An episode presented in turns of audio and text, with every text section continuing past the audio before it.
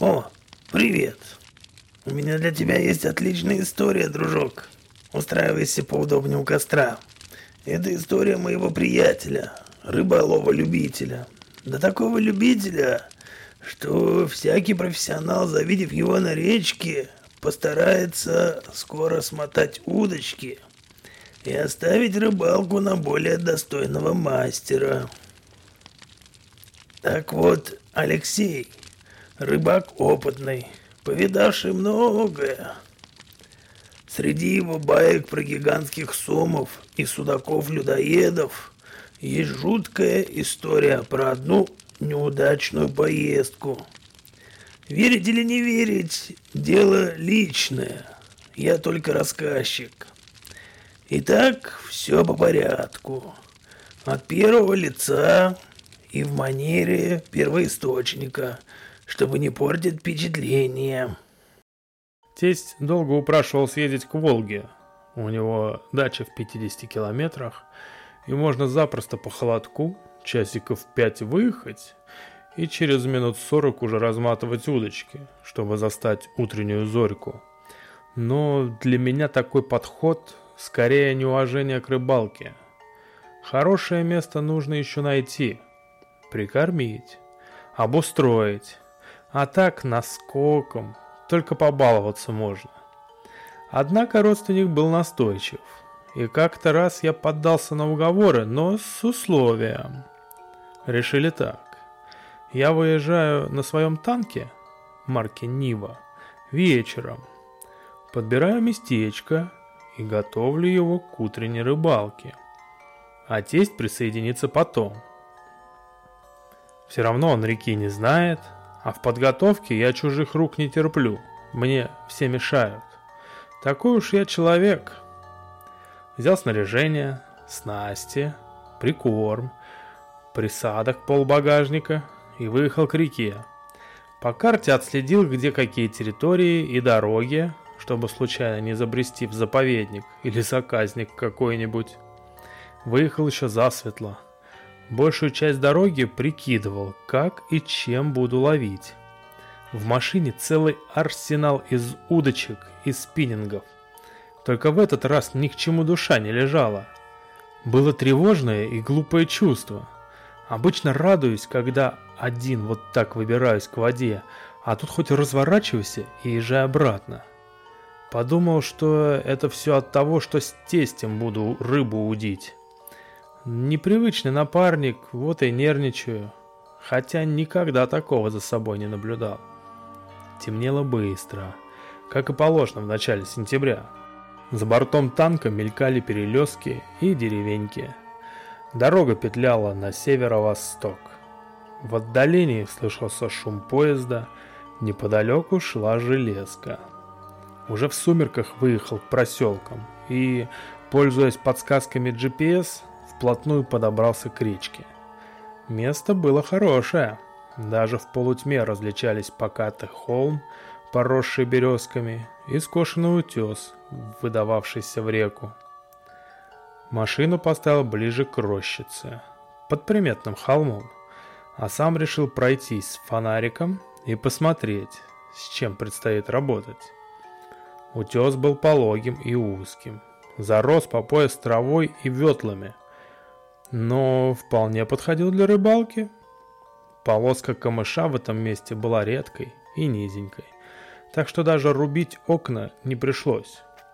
Сходил за топориком, срубил несколько особенно разлапистых кустов, примял траву, поставил кресло раскладное, развел костерок, сварил кашу на жмыху и добавил к этому чуду присадок ванильно-клубничных.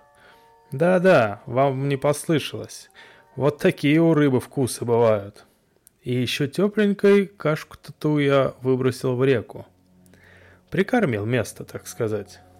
Закурил, выключил все фонарики, кроме налобного, и стал смотреть на воду. А про себя думаю, тревога-то только сильнее стала. Гнетущее чувство появилось, словно кому-то плохо сделал. Отмахнулся. Наверное, эта осенняя хандра подкрадывается. Докурил и решил ради интереса побросать удочку, глубину замерить, да и место получше узнать. Примастырился, закинул, жду поклевку. Минут через двадцать поплавок увело в сторону, плавно так, но против течения. Подсекаю и выуживаю малька налима. Вот удивление. Редкий трофей в этих широтах, зато почетный. Забрасываю и через 10 минут снова тащу на сушу рыбину чуть больше ладони. Что же это за место такое рыбное? Два налима за полчаса, и не беда, что маленькие. Обновил живца и по новой забросил удочку. Поклевка и уже третий налим в садок. Остановился и задумался. А, вспомнилось мне тут одно рыбацкое поверье. Сам я в такую чушь не верю, но тогда вспомнил и напугался слегка. В народе говорят, что налим обгладывает утопленников. Мне даже кто-то из знакомых ветеранов рыболовов рассказывал, как поднимали со дна труп, облепленный налимами. И вот стою я на утесе, смотрю на реку, кругом ночь и тишина. В садке поплескиваются налимы, и мысли дурные роятся в голове. Ладно, думаю, еще разок брошу и спать в машину пойду. Присел на корточки, вглядываюсь, а поклевок нет. По воде пробегает мелкая рябь. Слышу, как что-то бултыхнуло в камышах. И такие мерные шлепки по воде, словно плывет кто-то по кромке у самого берега. Перевожу взгляд и замираю в шоке. В воде по пояс стоит мужик.